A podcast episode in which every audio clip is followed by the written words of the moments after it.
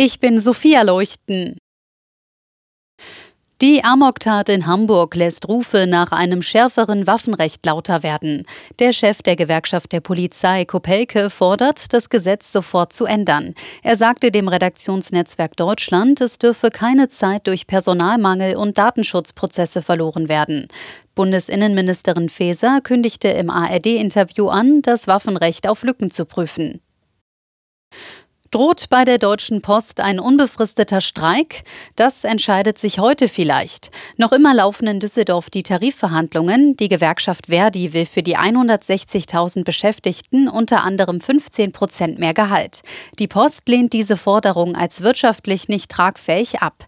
Es gab bereits vor einigen Jahren einen unbefristeten Streik bei der Post, nämlich 2015. Wasserunterschiede in Deutschland sollen künftig besser ausgeglichen werden.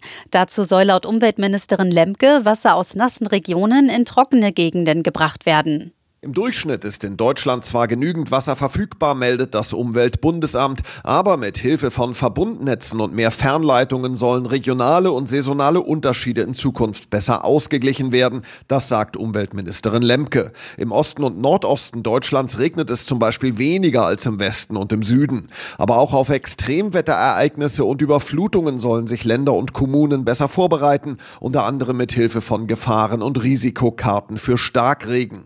Auch die Bebauungsplanung soll entsprechend angepasst werden. Thomas Tonfeld, Nachrichtenredaktion.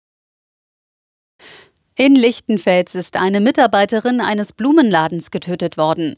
Wie die Polizei Oberfranken und die Staatsanwaltschaft mitteilten, entdeckten Spaziergänger am Abend die Leiche der 50-Jährigen.